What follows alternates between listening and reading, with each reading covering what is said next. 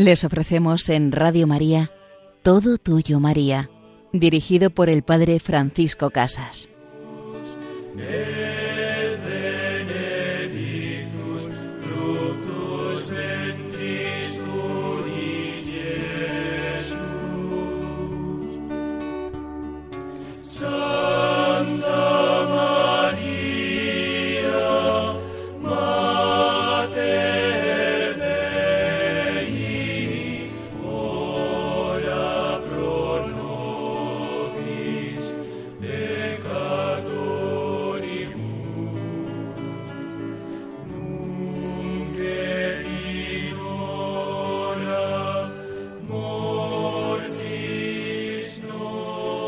Santa Madre de Dios, Santa Virgen de las Vírgenes, como Madre te invocamos, como Madre te aclamamos, querida Madre, deseamos que tú cuides de cada uno de nosotros.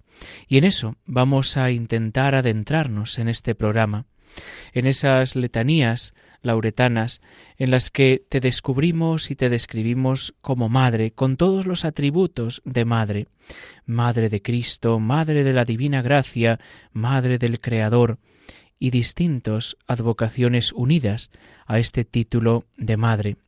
En la segunda parte de nuestro programa nos acercaremos y profundizaremos en la vida de San Bernardo de Claraval, el doctor Melifluo, un enamorado de la Virgen María, de la cual compuso preciosas oraciones. Pues vamos a adentrarnos un poquito más en estos atributos de la Virgen María como Madre.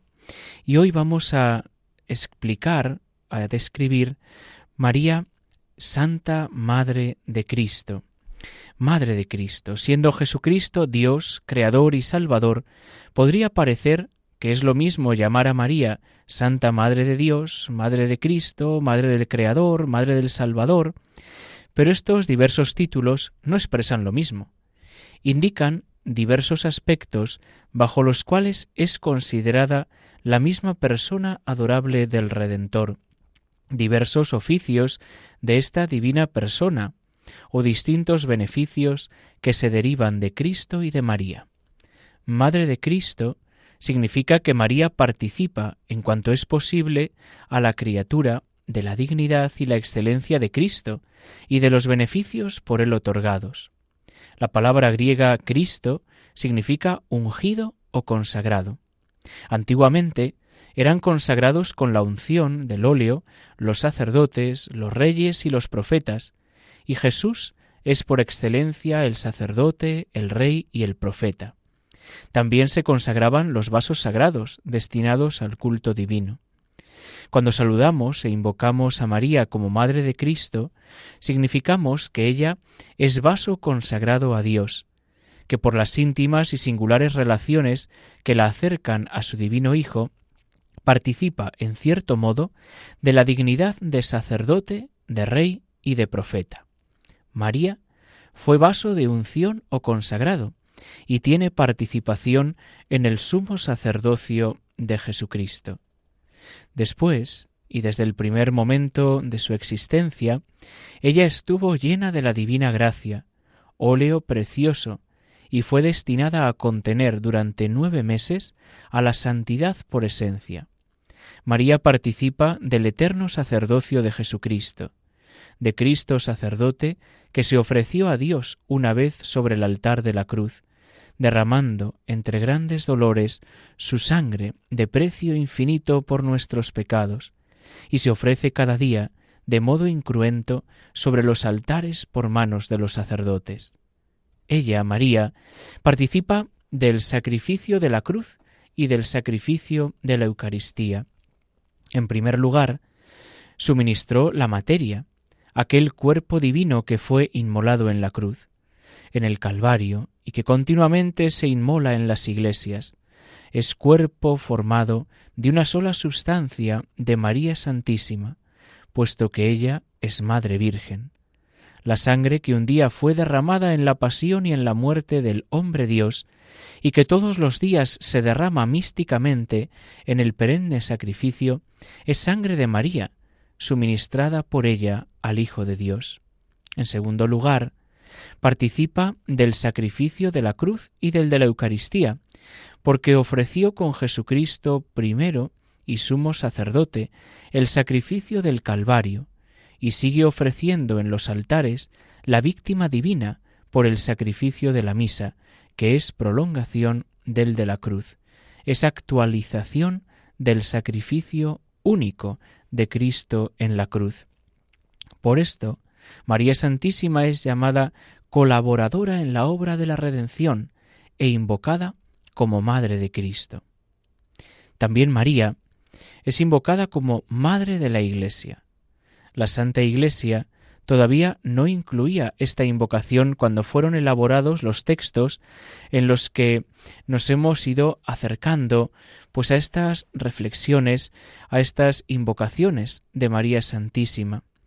Y fijaos, en el discurso de Pablo VI, de San Pablo VI, el 21 de noviembre de 1964, en la sesión de clausura de la tercera etapa del concilio, María es proclamada Madre de la Iglesia. Y decía así el discurso que él pronunció.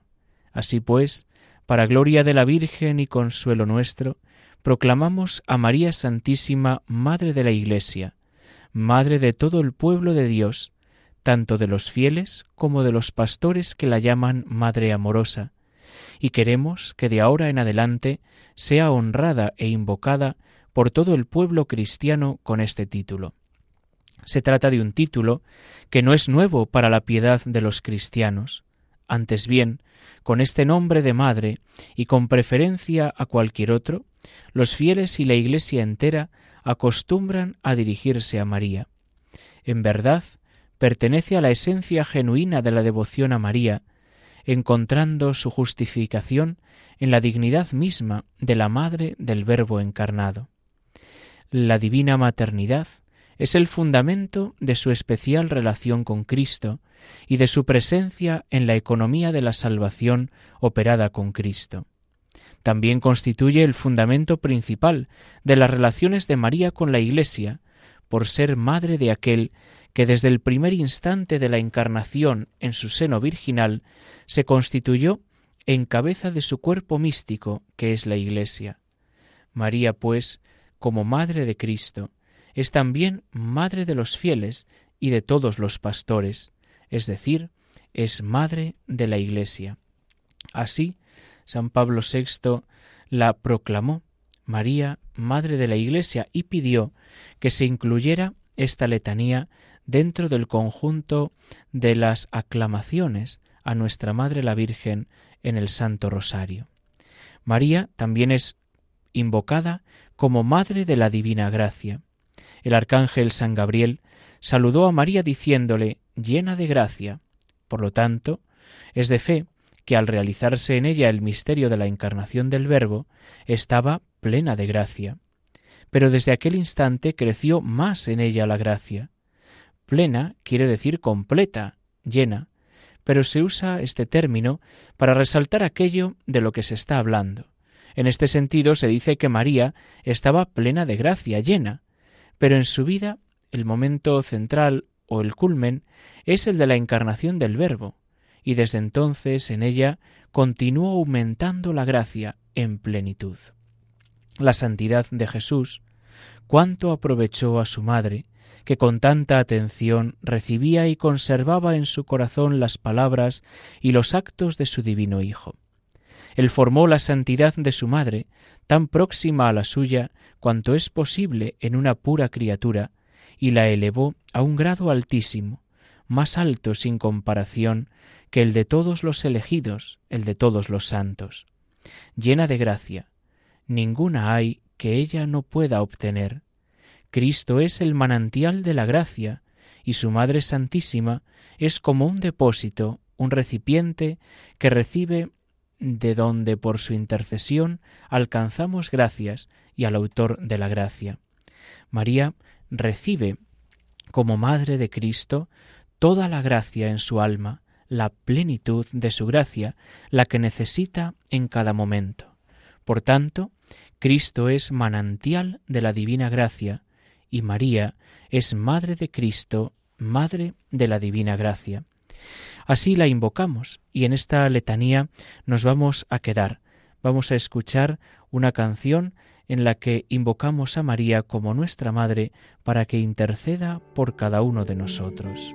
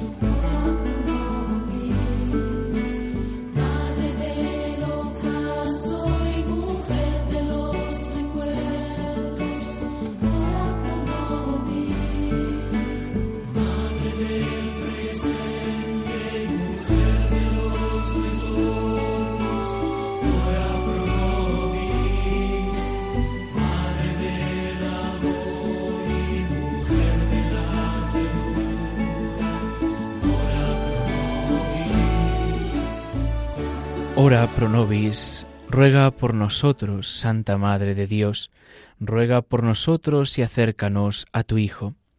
Nos encontramos en este programa Todo Tuyo María con el Padre Francisco Casas.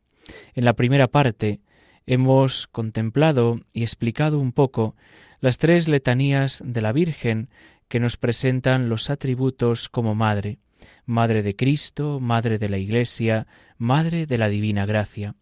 Y en esta segunda parte vamos a adentrarnos en la vida, en la obra de San Bernardo de Claraval, y lo vamos a hacer tomando unas palabras del Papa Benedicto XVI que pronunció en una audiencia general en las catequesis que hizo sobre algunos santos en octubre del año 2009.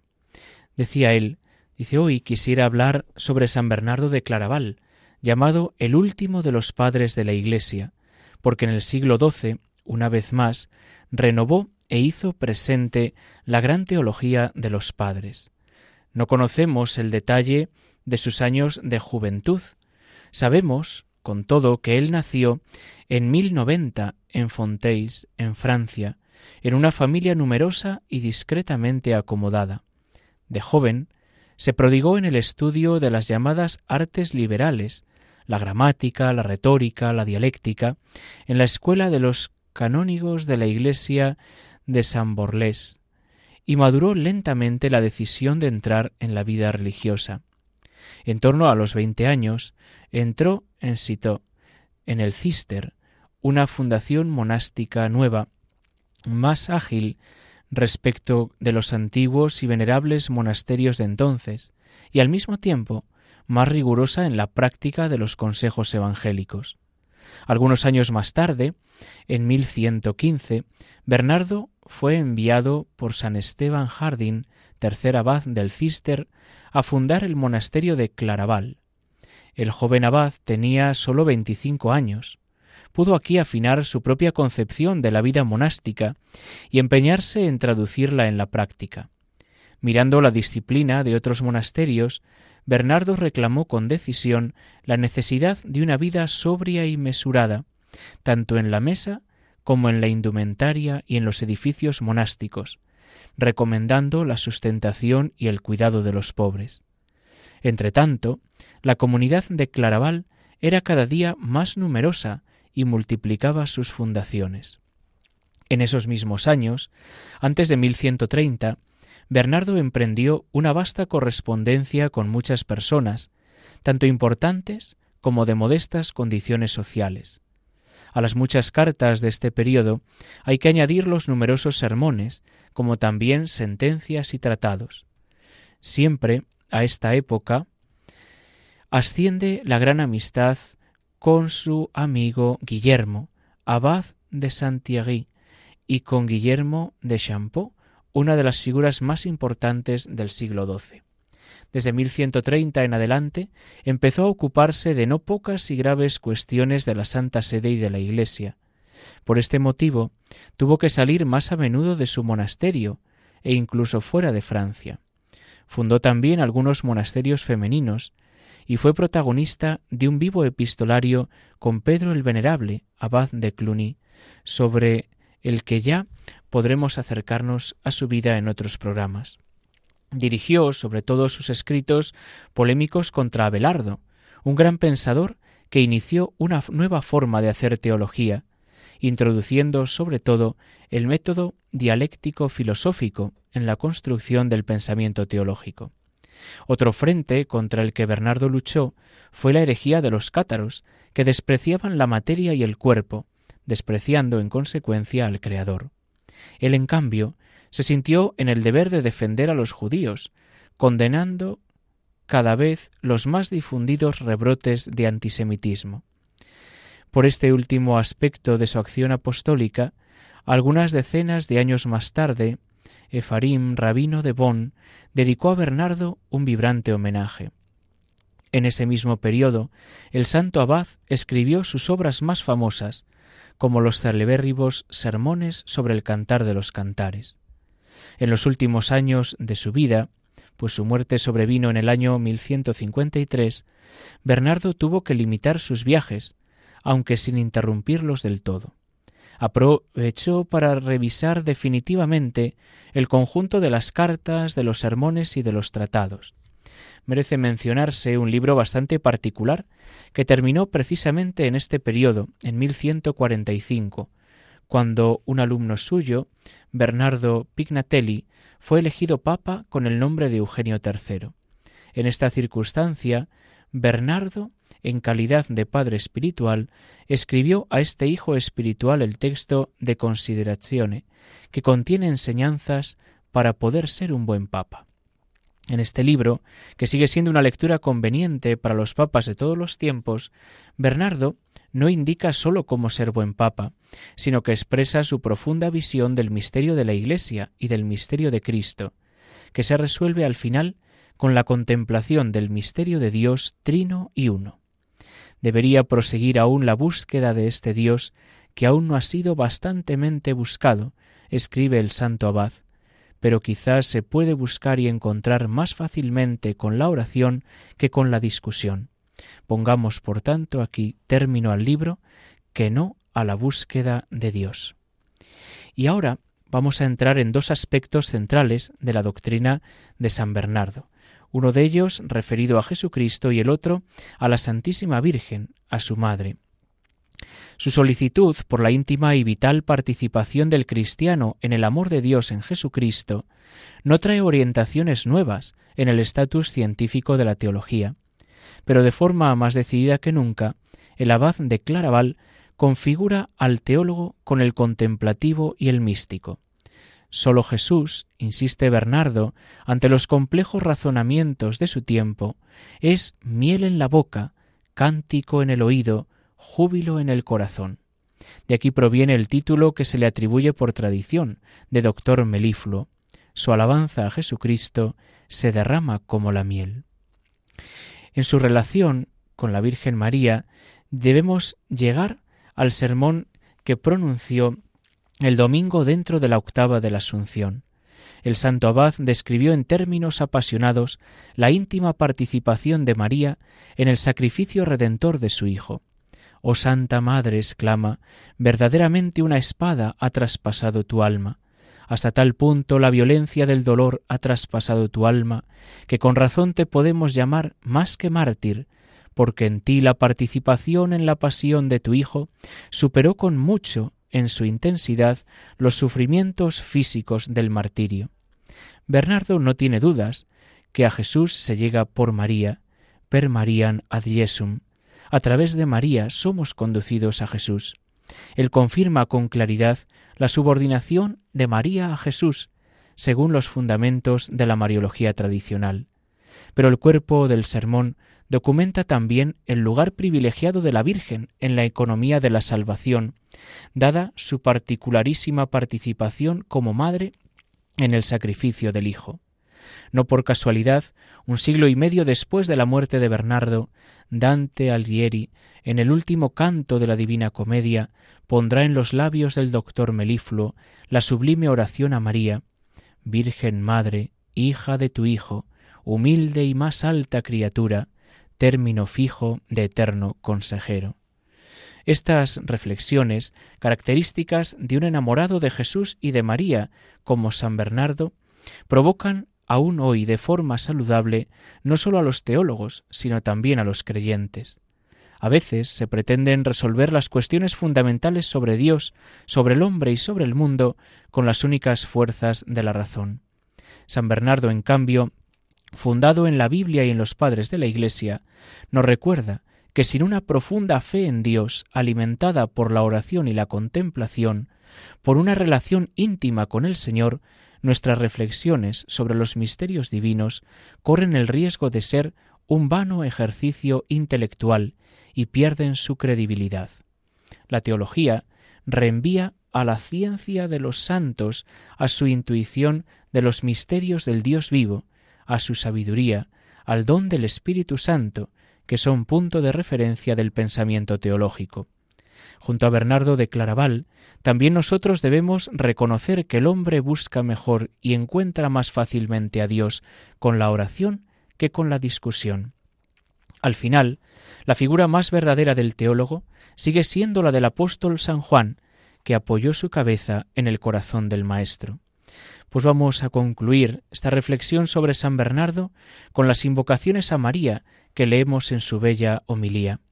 En los peligros, en las angustias, en las incertidumbres dice, piensa en María, invoca a María, que ella no se aparte nunca de tus labios, que no se aparte nunca de tu corazón, y para que obtengas la ayuda de su oración, no olvides nunca el ejemplo de su vida.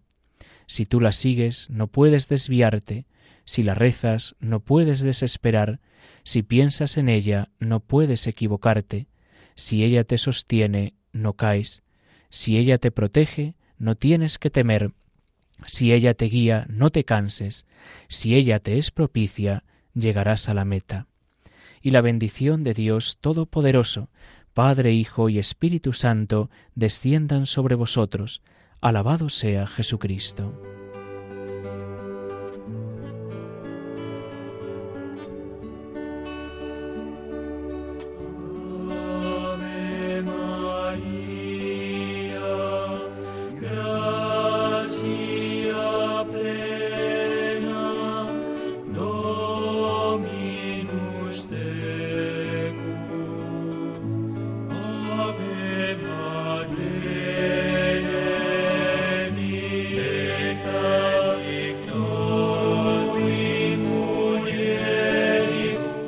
Escuchado Todo Tuyo María con el Padre Francisco Casas.